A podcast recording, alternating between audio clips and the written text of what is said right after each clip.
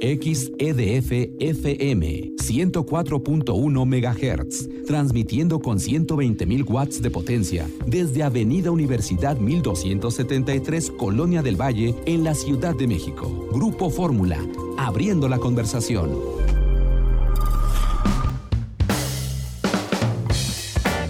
Una de la tarde con ocho minutos tiempo del centro. Seguimos transmitiendo en vivo desde los estudios de Radio Fórmula Universidad en la Ciudad de México. Y yo le doy la bienvenida a, bueno, vamos a ser varios, pero vamos llegando poco a poco. y le doy la bienvenida a mi tocayo José Luis Candia. Él eh, pues trabaja para la agencia Gaudeli, pero además hace diferentes cosas en radioeducación, en diversos medios de comunicación, orientado pues principalmente a la parte del turismo, con mucha experiencia en ello. Tocayo, gracias por estar con nosotros aquí en cabina. Muchas gracias, Toño. Es un placer estar aquí con ustedes platicando en este sabadito. Oye, pues eh, el turismo, ¿cómo desde tu perspectiva eh, haces cosas de comunicación, haces cosas de otro, en otro sentido también a nivel turístico?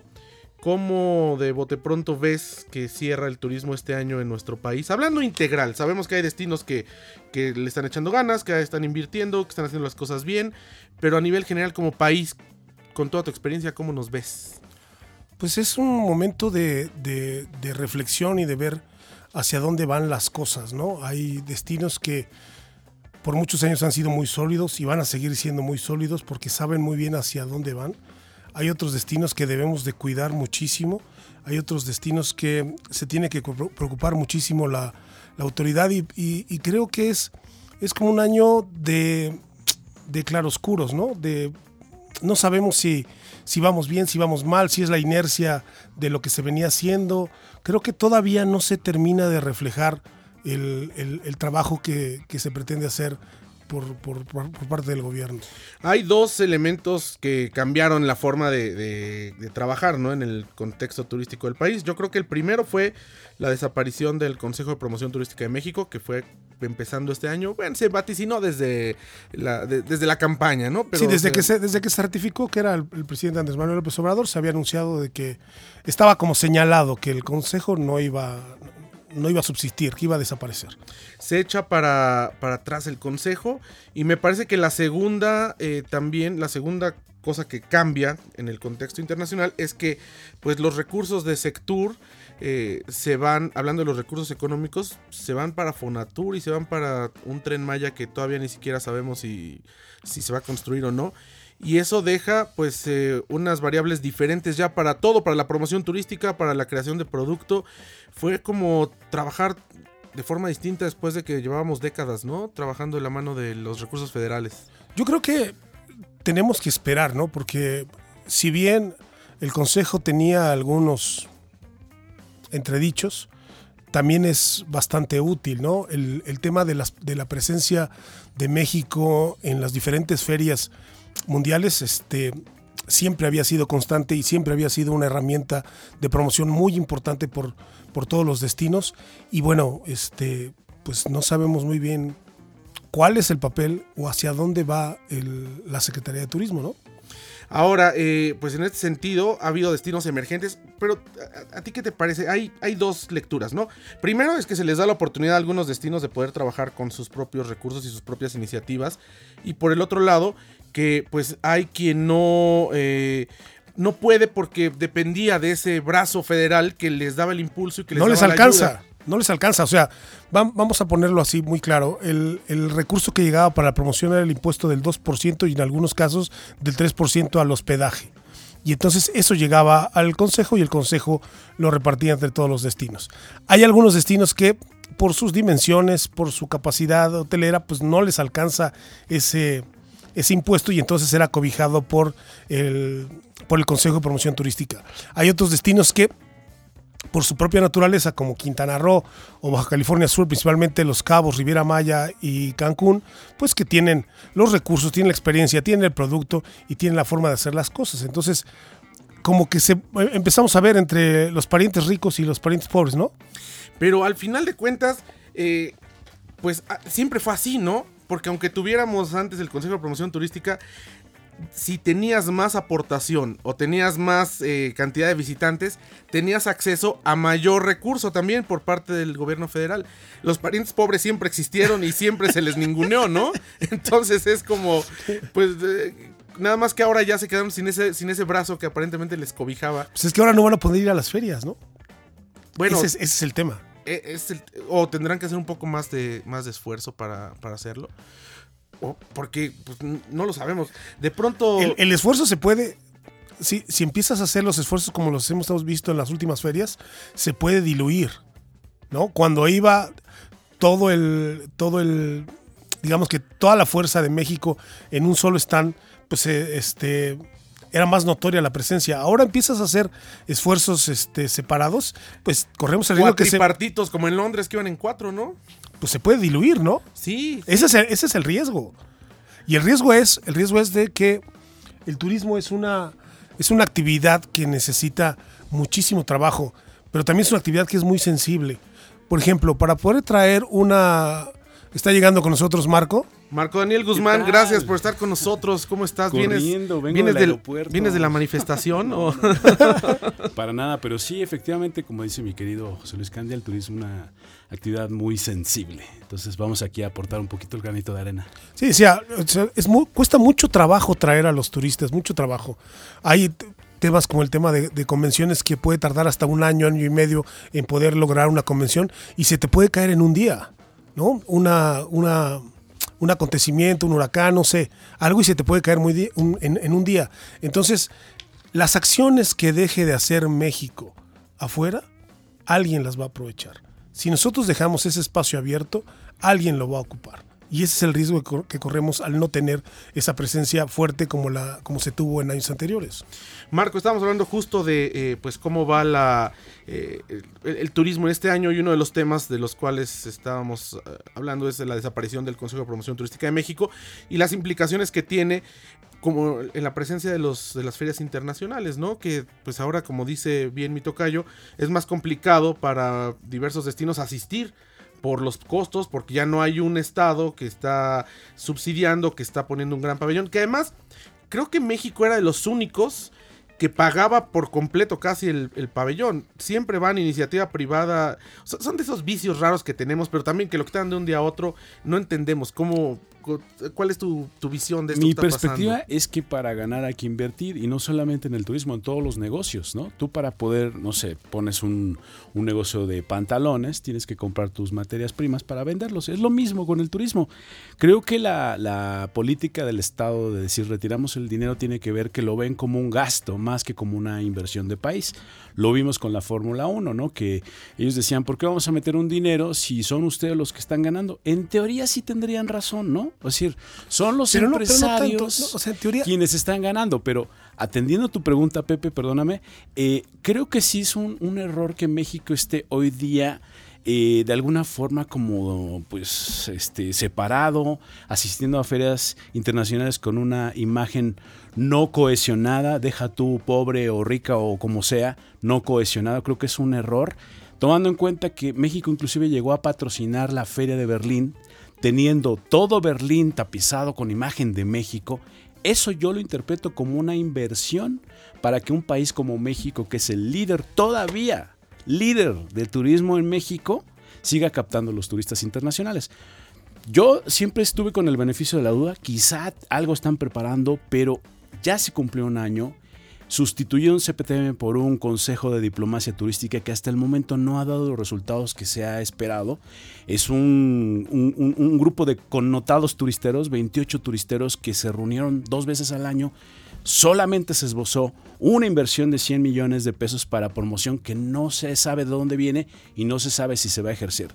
En conclusión, creo que sí es un error que México no vaya a las ferias y que los secretarios de turismo, empezando por Miguel Torruco, Carlos McKinley de la Ciudad de México, tampoco asistan, porque una cosa es que México no invierte y otra cosa es que ya el representante de la política turística no vaya. ¿A ti qué te parece, José Luis? Yo creo que es importante, ¿no? Una representatividad que tiene que haber por parte del, del Estado mexicano, invierta o no invierta, haga o no haga, pero hay que estar, ¿no? Sí, una cosa es poner el stand y otra cosa es ir a visitar a los turoperadores que seguramente están ahí, los grandes jugadores y los grandes, este, los grandes socios para México pues siguen, siguen yendo a las ferias, ¿no? Aunque tú no tengas este un stand, pues hay que irlos a este. Hay ¿Qué que nos irlos a visitar. dijeron? Costa Rica con un stand de tú estás ahí, Pepe Sí. Toño, ¿no? Panamá, ¿no? República Colombia, Dominicana. República Dominicana. Bueno, Honduras, Belice, eh, que, que, obviamente no demeritamos los países, hablamos Ajá. de tamaño de país, Sí. tamaño de inversión, tamaño de turismo, tenían una presencia que se veía más cohesionada y con más orden que México. que Oye, eso pero es lo que no se me hace nada bonito que Connextour tenga un stand con todos sus agremiados que llevó en esta feria de, de- de Londres, con un logo de México que Ese dices, ¿qué onda con este logo? Ese es un Digo, tema. está bonito, está bonito, pero no es el logo de México. Pero es que pues, ese es otro tema. ¿Por qué eh, estamos frente a una marca registrada, que es la marca México, que ahora resulta que... ¿Que no es de todos? no? Pregunto. Pues debería... Debe ser de todos. Debe ser de todos. Porque lo hemos pagado todos invirtiendo nuestro dinero, nuestros impuestos, lo que sea. Los mismos turistas que se les cobraban dinero por viajar Pagaron por esa aquí, marca. pagaron por esa Se marca. invirtió muchísimo en la Debería marca, se invirtió usada. muchísimo en la promoción a nivel mundial para que ahora los destinos de México no pueden utilizar esa marca. Es que si yo soy un destino, estoy acreditado, soy el secretario o soy un fideicomiso, con el simple hecho de mandar un oficio y decir, oiga, voy a usar la marca, ya se debería poder usar la marca. Ni, que ni- fueran- ni- ni que, o sea, ni, que se siquiera... fueran, ni que fueran a enriquecerse al usar la marca México. sí, no, no sí, es sí, una, sí. no es un tema de. O sea, ¿cu- de ¿qué, diría, qué diría el oficio? ¿Qué diría el oficio? Soy el secretario de Turismo de, de- de Quintana Roo y necesito... El, ¿Quintana Roo dónde está? Sí, sí. ¿En dónde está Quintana Roo? Quintana Roo está en posesión de una de las Está en marcas. de- México. de- ah, sí, Quintana sí, Roo sí. está en México. Tlaxcala está en México. Durango Todos está en México. Déjenme hacer un O sea, corte porque aquí. Yo creo este, que José Luis ya se está enojando, ¿eh? Aquí sí No. no, hay, de- aquí sí no hay democracia en los ya me, estoy, ya, ya me estoy poniendo... Tienen que entrar. Una de la tarde con 20 minutos. Regresamos. ¿Qué opinan de la marca México? Llámenos 51 66 34 04. Regresamos.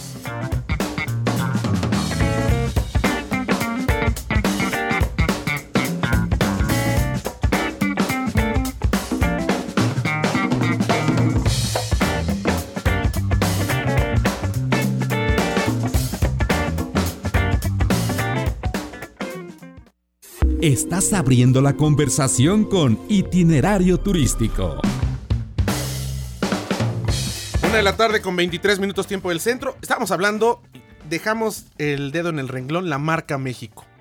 Es increíble que, como dicen, una marca que pagamos todos y que además no se va a usar para que alguien se haga millonario, simplemente es como de identidad nacional, tenga derechos reservados y entonces, como tú dices, el stand de Conextour en, en bueno, desde Anato, el stand que iba con Ciudad de México y con varios, no pudo usar la marca México. ¿Y eso qué es lo único que logra? Que se pierda identidad del país y que se pierda el, el branding, como se le llama, a nivel internacional, porque entonces resulta que hay dos logotipos, que hay dos stands de México, que Es que es, es- cuatro. es que es una, es que es una locura porque al final de cuentas todos los destinos se ven afectados por las malas noticias que se producen en el país. Entonces ahí sí aplasta el nombre de México, ¿no? que sobran además, Y lamentablemente. ¿no? Entonces ahí sí sobra, ahí sí aplasta completamente cualquier promoción. Pero a, a la hora de llevar la marca México que se ha construido con muchísimo esfuerzo y con muchísimo dinero, no lo puedes usar. Creo que esa, eso es terrible, ¿no? Yo creo que ha desaparecido, Pepe, tú que eres un especialista en relaciones públicas, la contención de notas adversas en el extranjero. Ese es, ese, es un, ese es un tema muy importante que tenía el Consejo. Tenía especialistas y tenía agencias en el extranjero que se dedicaban justo No en exclusivamente todos lados, ¿eh? En muchos lados, pero ha- había... en Estados Unidos principalmente, que era que es, un nuestro, día sí, otro también. que es nuestro mercado este Claro, primario, Claro. que es nuestro a quien debemos de cuidar, que era donde se contenían todas las clases de noticias, porque no es lo mismo tener notas en alguna región del país que en, que en otra, ¿no? Para no decir este ciudades, ¿no? Oye, pero, pero Darío Flota, el director del CPTQ, el Consejo de Promoción Turística, eh, De Quintana Roo. le, le pregunté y me dijo, nosotros ya tenemos una agencia en Estados Unidos, pero para Quintana Roo. Porque el grueso de turistas que viene a México, pues llega, llega a Quintana Roo. El, el Consejo de Promoción Turística de Quintana Roo ya contrató un par de agencias, tengo entendido, en Estados Unidos para hacer ese trabajo. De alguna manera saca Y un tiene poco una gran la agencia en la cara. Ciudad de México. Tiene un- una agencia que hace su trabajo desde hace más de 30 años en la Ciudad de México haciendo la labor de relaciones públicas. regular zona, ¿no? No, no, Eh, son eh, buenas. eh, eh, Tienen, no, tienen una, una muy buena agencia. que es, pero, pero están haciendo, están sacando, Pepe, la cara por México en la contención de notas Pero imagínate adversas. si Tlaxcala va a tener recursos para poder contener las notas. Justo es ahí adversas donde entraba el consejo. de- que las notas adversas que surgen de, de los padrotes que están todo el tiempo eh, que- que, llevándose niñas. Y cuando en Tlaxcala hay cosas bien interesantes, las luciérnagas, está la guamantlada. Las pero- haciendas, las las, haciendas. el carnaval, que es bien bonito, el de Huehues, el de, el de febrero de Tlaxcala. ¿Con qué recursos pueden hacer esto en el exterior? Justo donde entraba el consejo, ¿no? Claro. O sea, el, el- el tema de re- de- del consejo era revisar y corregir lo que estaba mal. Porque el formato funcionaba. Funcionaba co- como, como tenía que funcionar o no tenía que funcionar, pero había que revisarlo. Claro, es había que, que- revisarlo. Aquí hubo un hacha y cortaron el Consejo de Promoción Turística, ¿no? Pudieron haberlo revisado, eh, eh, quitarle eh, como todo el cochambrito, la corrupción. Bueno, el, todo, el todo, tema es que se necesitaba tanto, caminar, que se necesita ¿no? tanto que vuelven a crear el Consejo de Diplomacia Turística. Pero ve en otro sentido. en otro, senti- en Va otro en otro sentido de que no se mueve. Hubieran A los creado algo como el. Buró de Turismo de México. Si querían cambiarle el nombre, se lo hubieran cambiado. Pero se necesita un ente. Claro, pero lo que, lo que están haciendo con el Consejo de Diplomacia Turística es decirle a los diplomáticos, aquí están los brochures de México, esto es México, ahora ponte a promover a México. Pero ellos tienen otra formación, otro ADN, no son turisteros. Ese Necesitamos especialistas Sí, ahí. eso es lo preocupante. No es lo mismo ir y promocionar, promover a nivel comunicación o a nivel discurso un destino, Sí. que conocer al operador, al emisor, que contactarlo con el receptivo para que se pueda armar un viaje por completo. ¿Cuántos trámites se necesitan? ¿Cuáles son las conexiones? ¿Cuántos hoteles? ¿Cuántas categorías? ¿Los lugares donde tienes que comer? O sea, son un montón de cosas que solamente los especialistas pueden hacer. Es que en este momento justo hay una especie, Pepe, de nebulosa, Pepes, hay una especie de nebulosa porque por un lado tenemos a nuestro secretario diciendo que vamos a cerrar todavía la alza. 43 millones de turistas internacionales, 22 mil millones de dólares de, de divisas.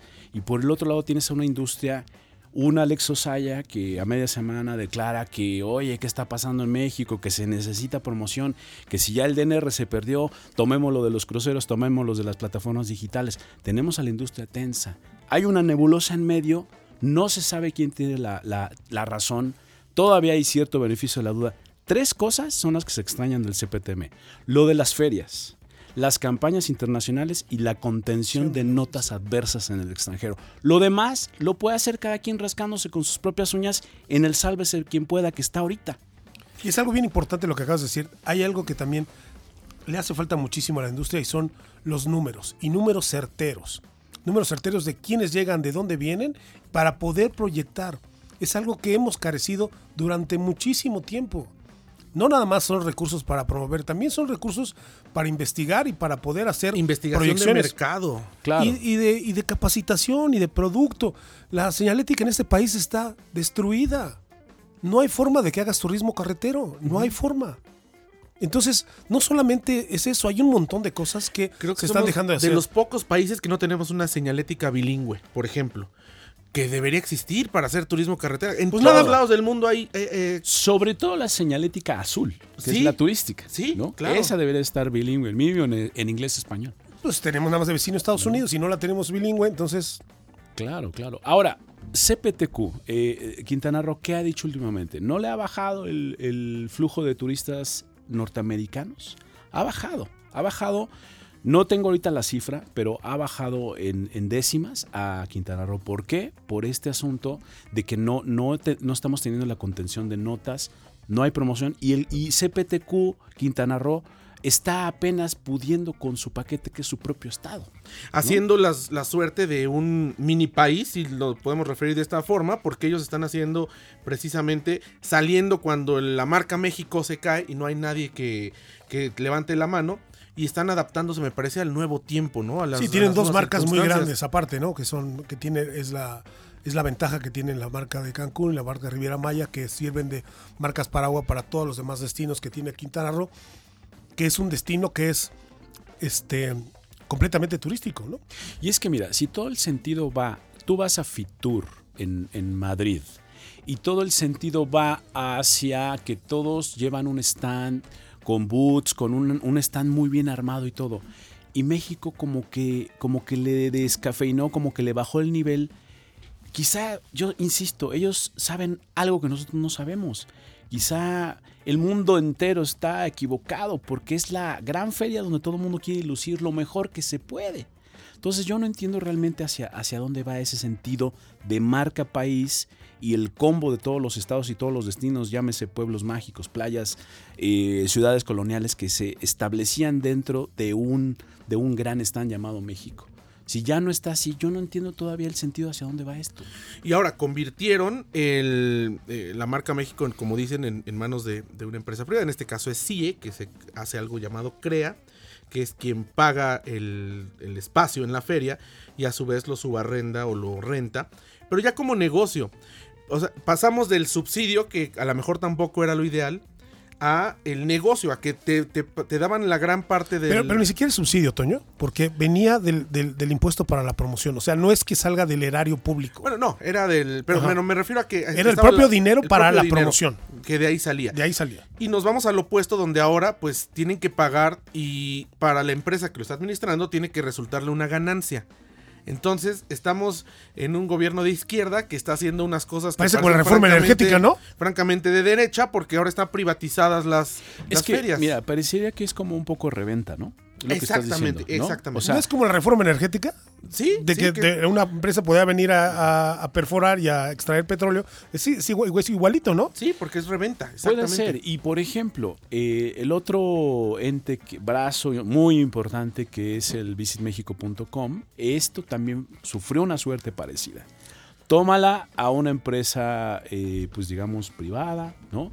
Y ellos lo que van a hacer es decirle a los estados, bueno, promuévanse a través de esta plataforma de visitmexico.com, obviamente con una eh, con un pago correspondiente y ellos van a hacer estrategias ligadas a la plataforma de Google para que tengan eh, awareness, que se vean, ¿no? Pero yo te pregunto, si eh, un destino como Nuevo León, que tiene un muy buen portal, va a querer venir acá, va a meter dinero aquí y allá para las plataformas. Es que es ilógico, es ilógico que le, tengas, le, met, le, tengas que meter dinero a una página en la compite. que vas a tener que competir con 32 destinos. Claro. Claro. O sea, no puede ser. Claro, claro. ¿Qué pasa? ¿No hay un diagnóstico claro por parte del secretario Miguel Torruco o es el presidente López Obrador? ¿Qué, ¿Qué, sucede? Porque además, eh, pues el secretario Torruco es alguien que ha estado en el turismo toda la vida, incluso tuvo su escuela de, de gastronomía.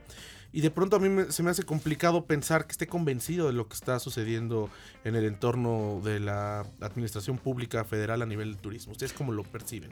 Pues mira, yo, pienso que él sabe lo que, lo que está haciendo. Creo que es un buen secretario de turismo para, eh, para este gobierno, o sea, para lo que le encargaron hacer, que es adelgazar, enflacar, quitar la obesidad del dinero a la Secretaría y al Consejo de Promoción Turística. Para eso creo que lo está haciendo bien, para lo que le encargaron, ¿no? Pero yo que, y tú, Pepe, y Pepe, tienen este pulso con la industria, uno que, que conversa con hoteleros, con los turoperadores, los, los, este, los secretarios, no hay buena imagen, no hay buena percepción, no hay buena percepción de que las cosas vayan caminando bien. La percepción general es que cada quien se rasca con sus propias uñas y hay un sálvese quien pueda. Vamos a un corte y de regreso, bueno, a ver qué nos dice José Luis Candia también de este tema, ¿no? Sí, claro, sí, claro. Reflexión, vamos una con 34, tiempo del centro, regresamos. XEDF FM 104.1 MHz, transmitiendo con 120.000 watts de potencia desde Avenida Universidad 1273, Colonia del Valle, en la Ciudad de México. Grupo Fórmula, abriendo la conversación.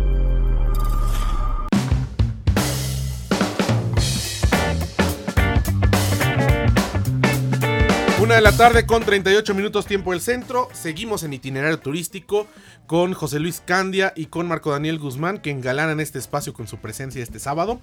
Y a ver, José Luis Candia, era tu turno de respondernos. ¿Qué te parece esta gestión del secretario de Turismo Miguel Torruco frente a su experiencia, a lo que puede no puede hacer y a lo que está sucediendo en el contexto turístico nacional.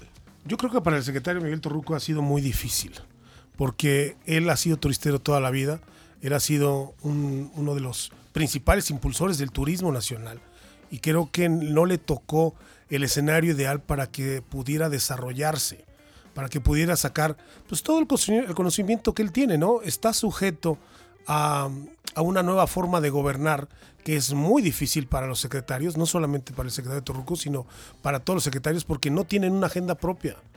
No, no, no, no, no pueden tomar decisiones.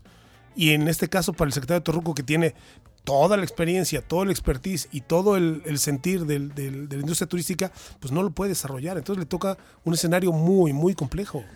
Tienes razón, y mira, el año pasado, eh, no, este año, este año eh, fue el primero en donde pues muy pocos gobernadores fueron a, a la Feria Internacional del Turismo en Madrid, a Fitur que usualmente a veces nos cuestionamos si van a trabajar o van a pasear los gobernadores, pero algunos sí trabajan, algunos no, pero siempre es importante esta, esta presencia. Como cada año iban a asistir un, número importante de, eh, secretarios de, gobernadores, y por supuesto fue Miguel Torruco, porque era el último año que Marca México se presentó con este gran stand. Cuando fuentes muy confiables nos, nos compartieron que cuando el presidente se enteró que la mayor parte de los gobernadores asistía a este tipo de ferias ante el desconocimiento de cómo se mueve la industria, pues su molestia fue grande porque era el principio de su administración y él quería dar la imagen de no viajes, no promoción, nada fuera de México, sin saber las consecuencias que puede tener el perder la presencia en un lugar o en un foro como, como Fitur. Eh, el secretario de Turismo evidentemente fue, pero el mismo jueves que comenzaba la feria, puso, y no fue obra de la casualidad, el Consejo Nacional de Seguridad y citó a los gobernadores en Palacio Nacional. Ahí es donde ustedes a un año pueden explicarse por qué no asistieron tantos gobernadores. Porque fue una decisión del presidente de la República para evitar que los gobernadores fueran. que los gobernadores. Ah, hubo quien fue, hubo quien le desobedeció y se quedó. Eh, pero eh, pues ponen en un aprieto a la industria turística porque hay estados que viven del turismo.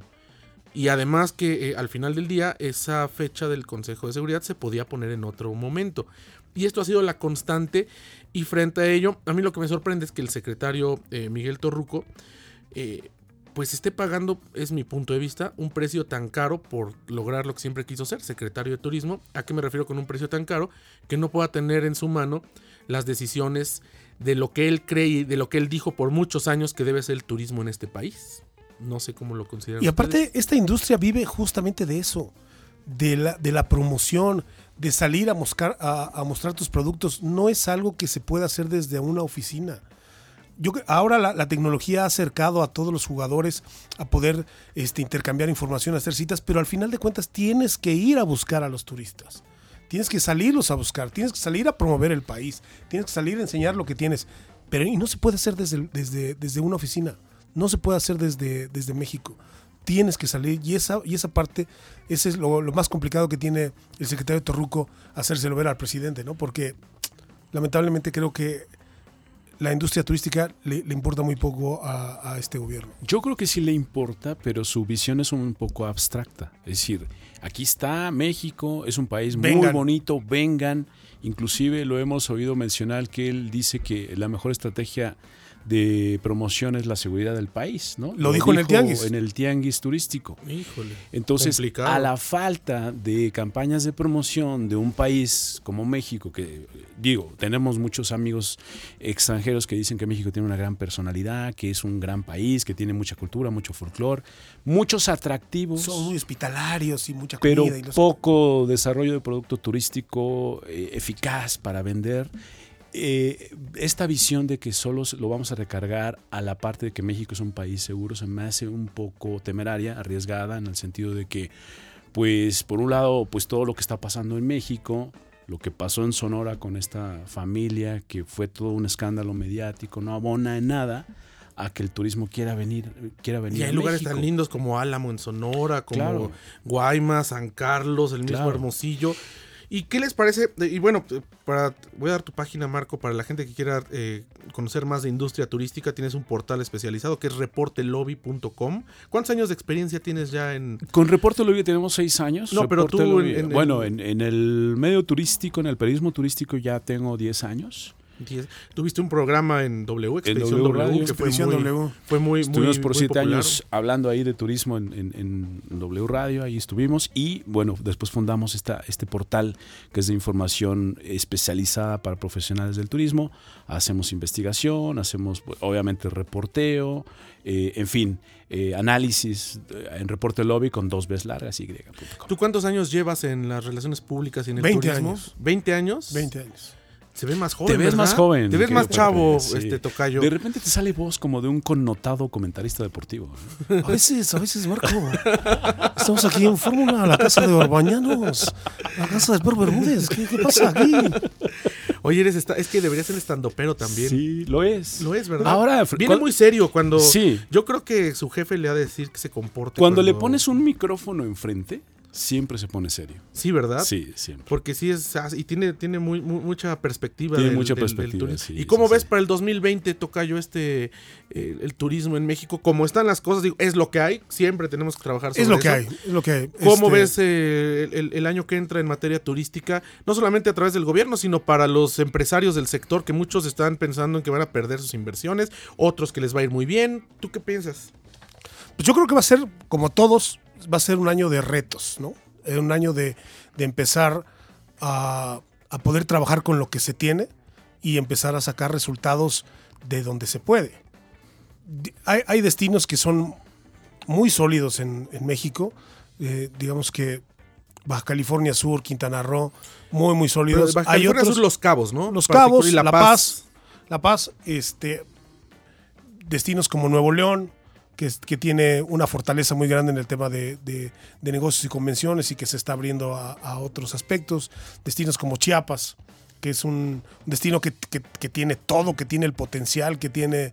Y sin este, embargo, sí bajó un poco en los últimos años. No fue Sí. el- a raíz del STLN, la gente vino mucho a Chiapas, después hubo un boom, luego como que bajó y apenas está otra vez retomando. no supieron aprovechar en el momento eh, el boom del STLN. Capitalizar el- Lo hubieran sí. capitalizado y hubieran hecho rutas extraordinarias en Chiapas. Ahorita las hay, sí las hay, se están recuperando y creo que ya se han deslindado un poco de la imagen del EZ y ya van por sí mismos con sus eh, con, con sus productos turísticos pues despuntando. Yo creo que ese, ese, ese es un tema, desarrollar productos turísticos, ¿no? Acabamos de regresar, estuvimos la semana pasada en el Festival de Jazz en Riviera Maya, se están desarrollando festivales con el Festival Santa Lucía en, en- en- en Monterrey, este... Lustopia que está ahorita. Pero ahorita que te escuchaba mencionar estos destinos, eh, mi querido Pepe, son pocos los destinos robustos de México que pueden hacer frente a este a esta situación. Eso es lo preocupante. Cinco, yo te contaría cinco, ¿no?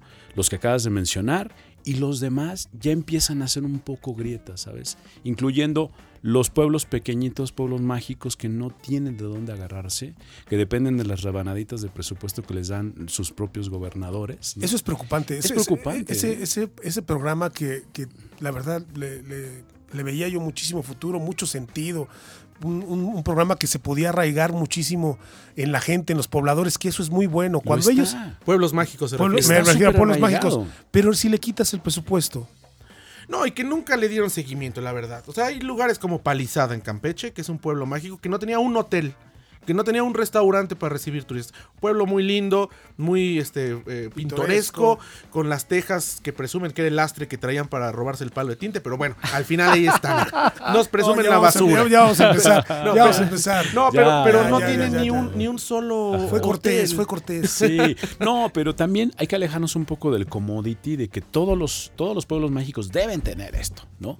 Por ejemplo, Tlaxco en Tlaxcala no tampoco tiene hoteles. Pero está cerca de, de ciudades como Tlaxcala o como Claro, Puebla. pero es, acuérdate que ese es un requisito de ser pueblo mágico, estar a menos de 200 kilómetros de una masa crítica, un volumen de turistas para que vayan. No es necesario tanto que tengan hoteles, pero que tengan la, la- el, el remozamiento como pueblo mágico. Pero es que sí se necesita Los tener un comerciantes organizados. Sí se necesita, Sí estoy se de acuerdo. necesita porque pero eso no es tan ancla necesario. completamente el producto. Sobre todo Claro. para el turismo internacional, porque como nacional puedes moverte quizás de forma más fácil, conocemos al final, pero a veces los extranjeros que vienen con ciertos prejuicios, pues buscan cuando Pero- tú vas al fuera, ¿no? Yo les diría que más allá de que si tienen hotel, restaurante o carretera para, para llegar, va en el sentido de que si los, los pueblos mágicos eh, pequeñitos, de reciente llegada, eh, eh, van a poder sobrevivir ante esta ausencia de recursos, ante esta ausencia de políticas públicas. Es que justo si no, si no tienen eso, pues no tienen cómo,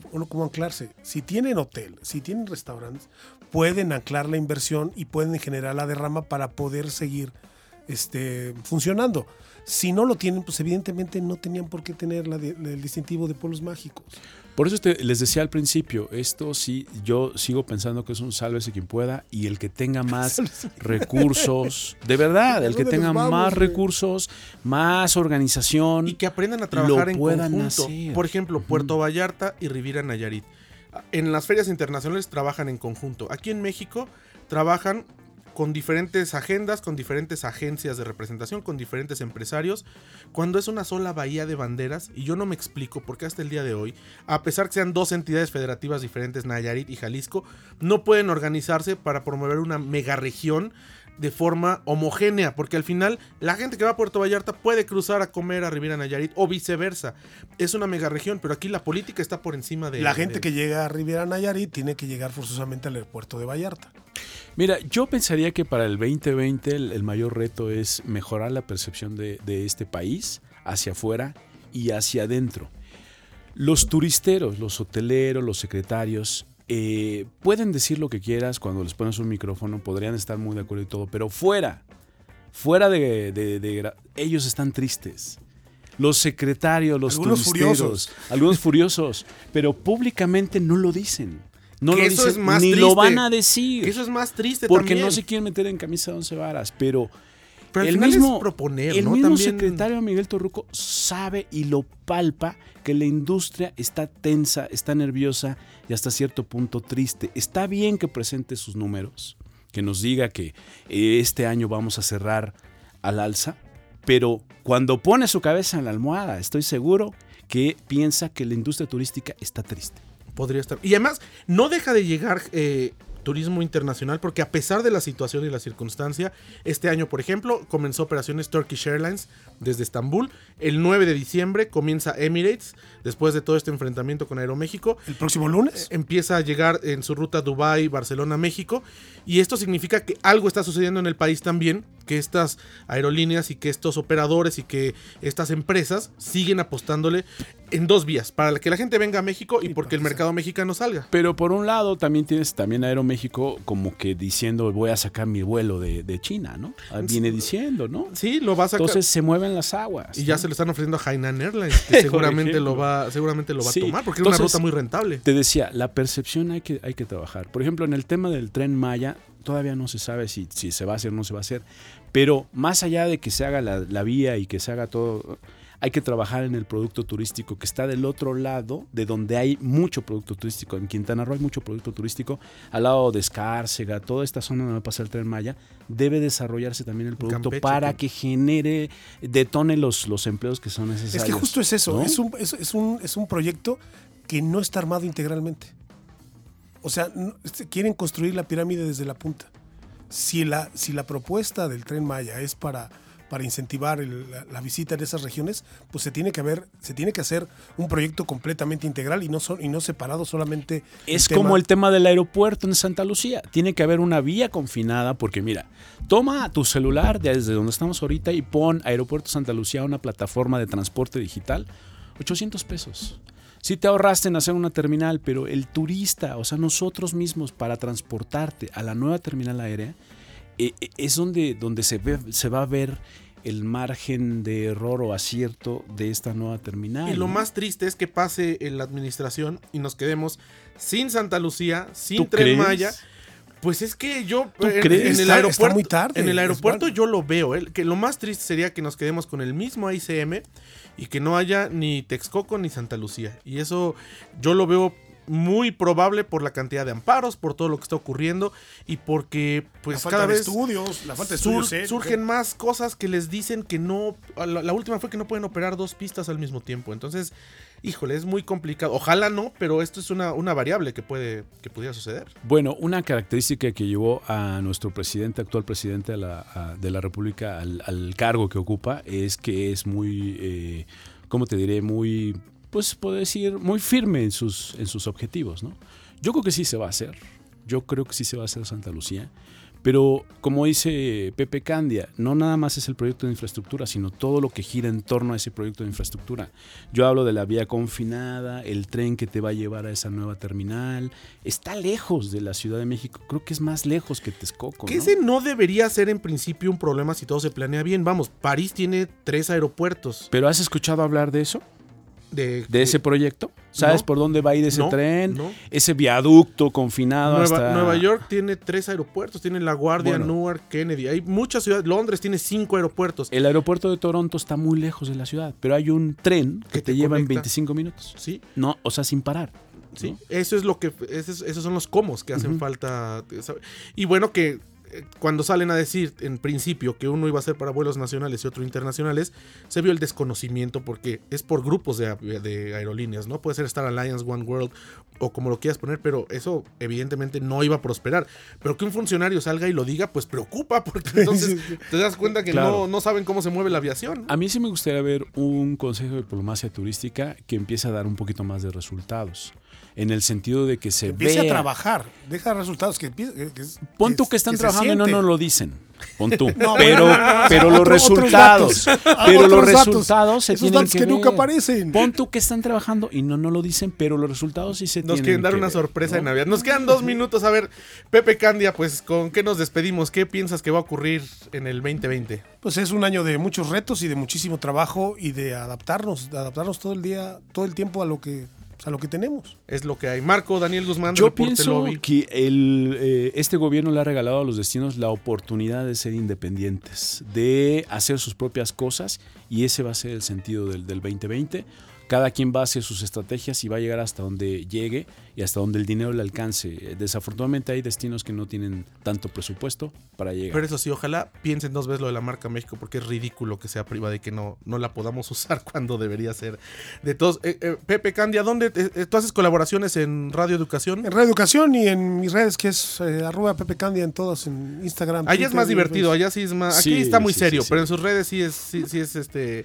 Está es en su papel de analista. Está en su- Tranquilos, Sí. tranquilos, muchachos, ¿qué les pasa? A ti, Reporte. Lobby. ¿dónde- Reportelobby.com con dos y- B largas Y. ¿Y Reporte- tus redes sociales? Reporte Lobby, tengo otra plataforma que es Viaja Bonito, pero esa es como para todos los que andan buscando dónde viajar. Ahí entran viajabonito.mx. Pues ya nos vamos. A nombre de nuestra productora Lorena Bracho en los controles técnicos tenemos a, a Luis. Muchas gracias, Luis. Se despide ustedes, José Antonio López Sosa. Los esperamos mañana de viaje en Fórmula 1 de la tarde, 14.70 de AM. El próximo sábado, itinerario turístico en Telefórmula 1030 y aquí en 104.1 de FM en punto de la 1 de la tarde. Siguen las frecuencias de Grupo Fórmula. Pásela bien.